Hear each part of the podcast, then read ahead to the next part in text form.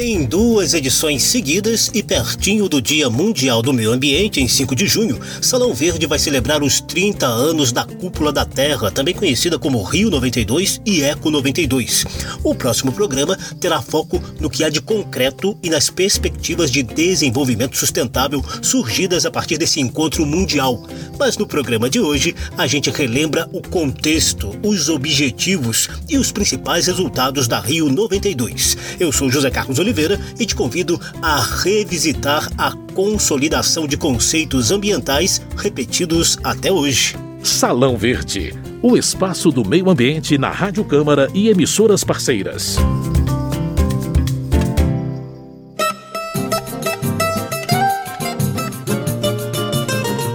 Rio de Janeiro, junho de 1992. This is an historical moment. Este é um momento histórico.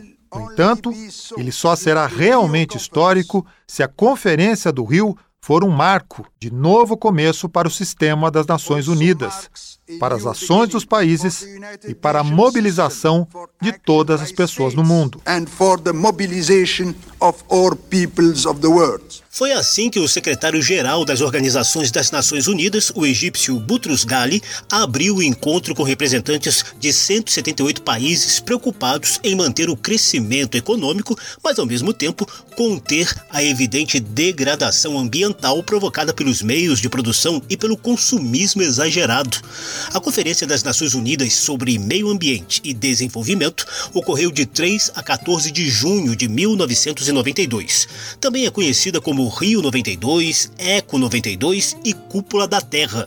No Rio Centro, Zona Oeste Carioca, reuniram-se variados líderes mundiais, como o norte-americano George Bush, o alemão Helmut Kohl, o francês François Mitterrand, o chinês Li Peng e o cubano Fidel Castro.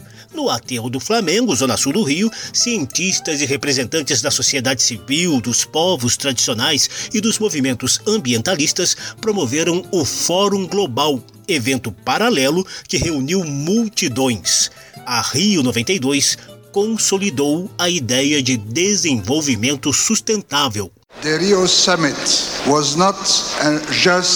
Event. A Rio 92 não foi só mais um evento, ela não foi só mais uma conferência, ela foi um exercício impressionante de equilíbrio entre globalismo e nacionalismo. Estou particularmente satisfeito de que a Conferência do Rio renovou o pedido pela erradicação da pobreza, porque estou convencido de que pobreza e paz não podem coexistir. That poverty and peace cannot coexist.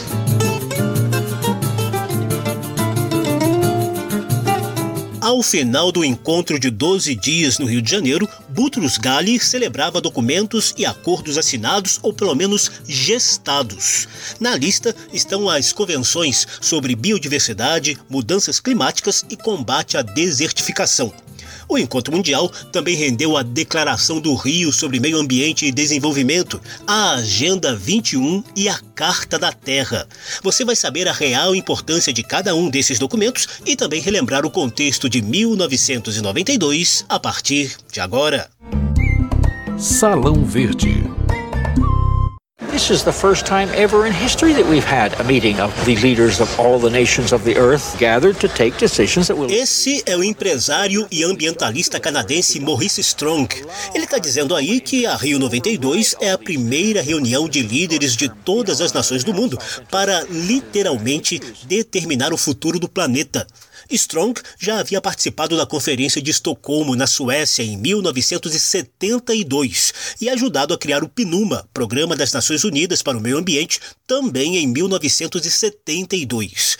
Porém, 20 anos depois, o desafio de conter a degradação ambiental continuava imenso. Maurice Strong também foi o articulador da Rio 92 e ele questiona aí se os países não buscarem consensos nessa conferência de 1992, quando é que vão conseguir? E haverá tempo? When are we going to do it? And will there be time?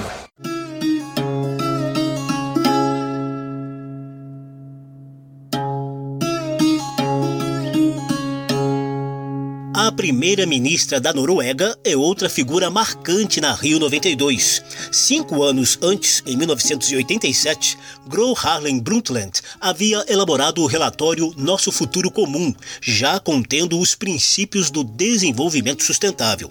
O documento também é conhecido como Relatório Brundtland e foi defendido a plenos pulmões pela própria norueguesa no Rio de Janeiro. O tempo é curto para nós corrigirmos os atuais padrões insustentáveis do desenvolvimento humano. Devemos erradicar a pobreza e devemos alcançar mais igualdade entre nossas nações. Devemos reconciliar as ações humanas com as leis da natureza. Nós todos seremos responsabilizados por eventuais falhas nos acordos no Rio. Ainda sobre os antecedentes da Rio 92, o climatologista Carlos Nobre, brasileiro que acaba de ser eleito para a Academia de Ciência Britânica Royal Society, relembra que os alertas do IPCC que ouvimos hoje já reverberavam em 1992.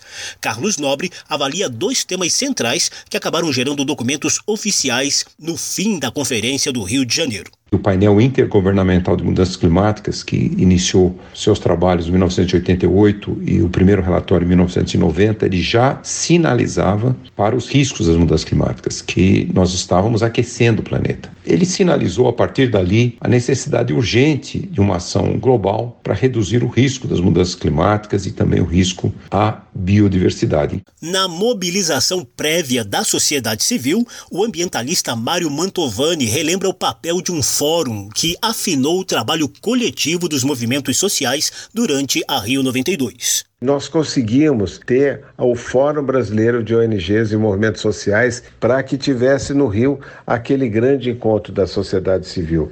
Eu acho que a principal lição foi que era possível ter a sociedade ali efervescente, trabalhando, produzindo, trazendo suas demandas e a conferência oficial, o que estava acontecendo no aterro do Flamengo com a sociedade, interagia com o que acontecia lá dentro do Rio Centro, onde estavam o evento oficial dentro da burocra da ONU. Mário Mantovani hoje é um dos principais colaboradores da Fundação SOS Mata Atlântica e articulador da sociedade civil na Frente Parlamentar Ambientalista.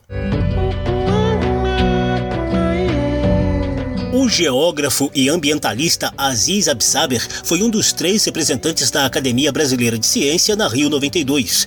Naquele mesmo ano, Aziz concedia uma entrevista ao programa Roda Viva da TV Cultura, onde ressaltou a relevância da conferência para a multidão de cientistas, sociedade civil, ONGs, povos tradicionais e as variadas faces do movimento ambientalista reunidas no aterro do Flamengo para um fórum global evento paralelo a Rio 92 é uma possibilidade única das uh, diferentes vozes do movimento ambientalista no mundo estarem presentes junto com uma grande conferência internacional. Nunca mais depois dessa conferência vai ser possível discussões apenas a nível oficial e a nível governamental exclusivamente. Essa conferência representa a saída dos ambientalistas das suas trincheiras que eram consideradas por muitas pessoas e muito e até mesmo dentro do Brasil como uma espécie de guerrilha cultural não é? e política. Eu acho que nunca mais vai acontecer isso, porque o mundo inteiro tomou ciência de que isso não é uma guerrilha, isso é uma consciência técnico-científica, social e, sobretudo, ética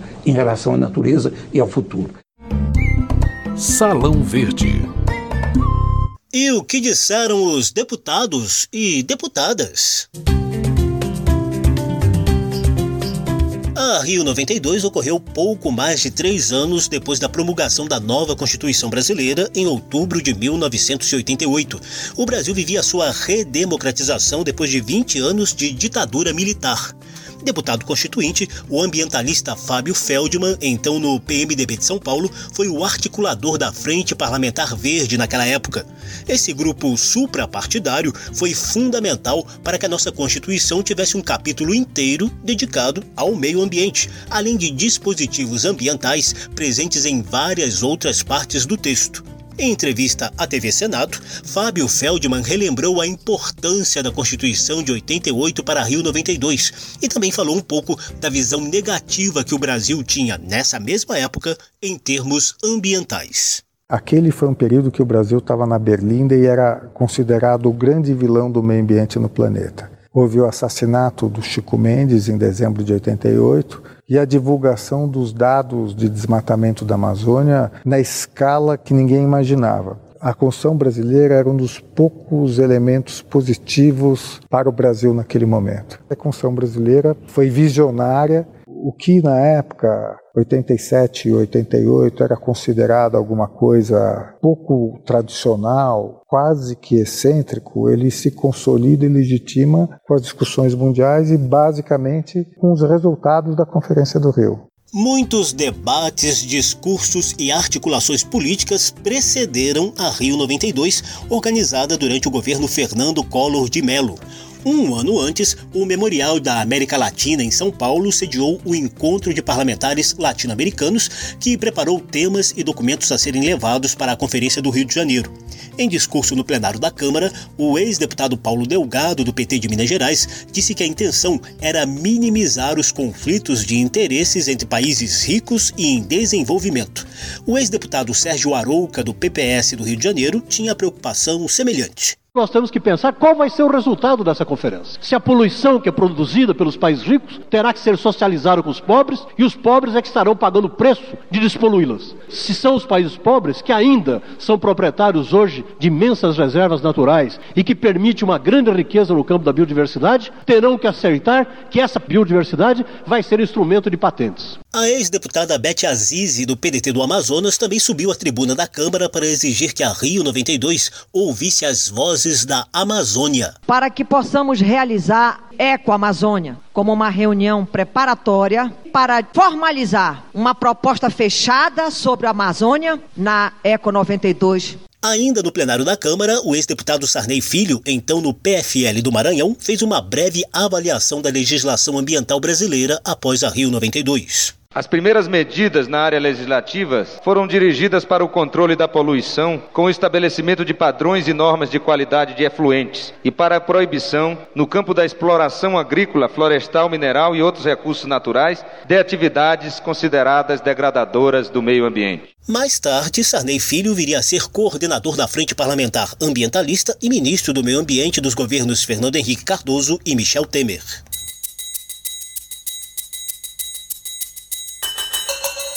Salão Verde, o meio ambiente nos podcasts e nas ondas do rádio.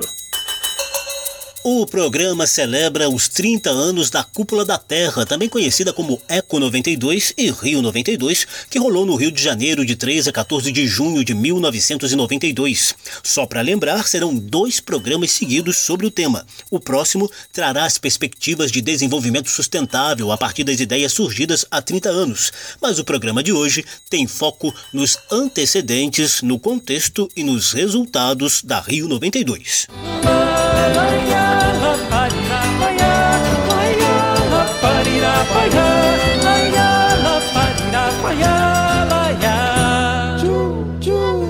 a ajuda de especialistas, Salão Verde apresenta agora um breve resumo dos principais documentos articulados na Rio 92.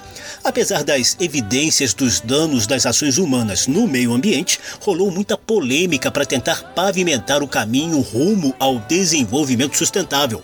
Países ricos e em desenvolvimento protagonizaram os principais conflitos de interesse, sobretudo quanto a aportes financeiros e transferência de tecnologia.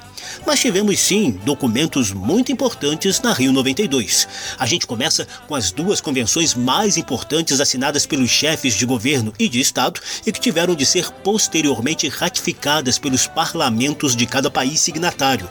A Convenção Quadro das Nações Unidas sobre Mudanças Climáticas reconheceu o aquecimento global e a necessidade de medidas urgentes para manter o planeta habitável diante de ações humanas que degradam o meio ambiente. A avaliação é do climatologista Carlos Nobre. Esses eventos extremos, todas essas mudanças são resultado das ações antrópicas. É a nossa injeção desses gases, principalmente com a queima de combustíveis fósseis, o carvão, petróleo, gás natural, também com as emissões da agricultura, com as emissões dos desmatamentos em grande escala das florestas tropicais do planeta. A ciência mostra com toda clareza os riscos. A ciência também indica as várias soluções sustentáveis. Da Rio 92 também saiu a Convenção da Diversidade Biológica. Quem detalha a importância do texto é o gerente de Economia da Biodiversidade da Fundação Grupo Boticário de Proteção à Natureza, André Ferretti foi assinada até hoje por mais de 160 países. Tem três bases principais, que é a conservação da diversidade biológica, o uso sustentável da biodiversidade e a repartição justa e equitativa dos benefícios provenientes da utilização dos recursos genéticos e também a convenção se refere à biodiversidade em três níveis, que são os ecossistemas, as espécies e os recursos genéticos. As convenções sobre mudanças climáticas e sobre diversidade biológica foram ratificadas pelo Congresso Nacional do Brasil em 1998. Também na Rio 92 começou a articulação em torno da Convenção Internacional de Combate à Desertificação. O texto final, no entanto, só viria dois anos mais tarde, em 1994, em Paris. O Parlamento Brasileiro ratificou essa Convenção sobre Desertificação em 1998. mañana para ir a bailar. Outros documentos importantes da Rio 92 podem ser classificados como não vinculantes, ou seja, sem a rigidez dessas três convenções que a gente acabou de citar. Um deles é a Declaração do Rio sobre Meio Ambiente e Desenvolvimento Sustentável, que traz 27 princípios em busca de atividades econômicas ecologicamente corretas.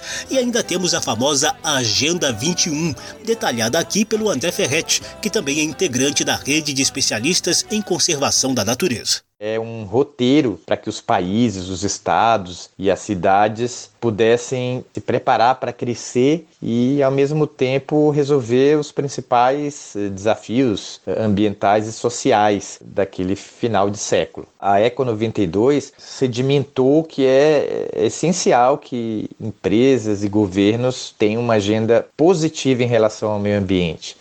Foi depois da Eco 92 que as empresas começaram a atuar mais diretamente em ecoeficiência, para evitar também desperdício de, de materiais e, de energia. Foi ainda da Rio 92 que começou a ser gestada a Carta da Terra. O texto traz princípios para a construção de uma sociedade global justa, sustentável e pacífica. A escolha é essa: ou formar uma aliança global para cuidar da Terra e uns dos outros, ou arriscar a nossa destruição e a devastação da diversidade da vida. Terra, terra. Além desses documentos que saíram da reunião oficial dos chefes de Estado no Rio Centro, foram consolidados vários outros manifestos e tratados ao longo do Fórum Global, o evento paralelo da Rio 92, organizado no Aterro do Flamengo por representantes da sociedade civil. É o caso do Tratado das ONGs, amadurecido durante o prévio Fórum Internacional de ONGs e Movimentos Sociais, e a Carta da Terra dos Povos Indígenas, redigida na aldeia Carioca, especialmente montada na zona sul do Rio de Janeiro.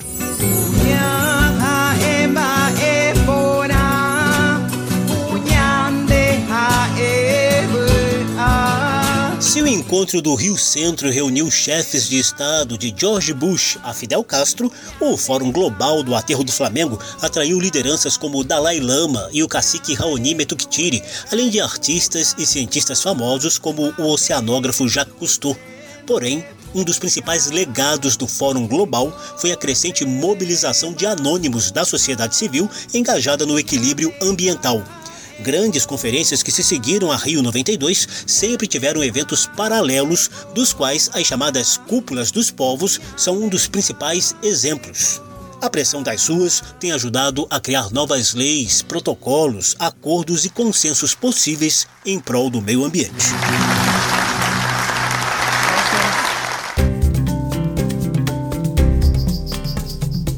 Salão Verde relembrou os antecedentes, o contexto e os resultados da Rio 92, que rolou há 30 anos em junho de 1992. Já te convido a também conferir a próxima edição, com foco nos reflexos da Rio 92 nos dias de hoje. O programa teve produção de Lucélia Cristina, participação de Ana Del Monte e Mauro Ceccherini na interpretação de falas estrangeiras, edição e apresentação de José Carlos Oliveira. Se você quiser ouvir de novo essa e as edições anteriores, basta visitar a página da Rádio Câmara na internet e procurar por Salão Verde. O programa também está disponível em podcast. Obrigadíssimo pela atenção. Tchau. Salão Verde, o espaço do meio ambiente na Rádio Câmara e emissoras parceiras.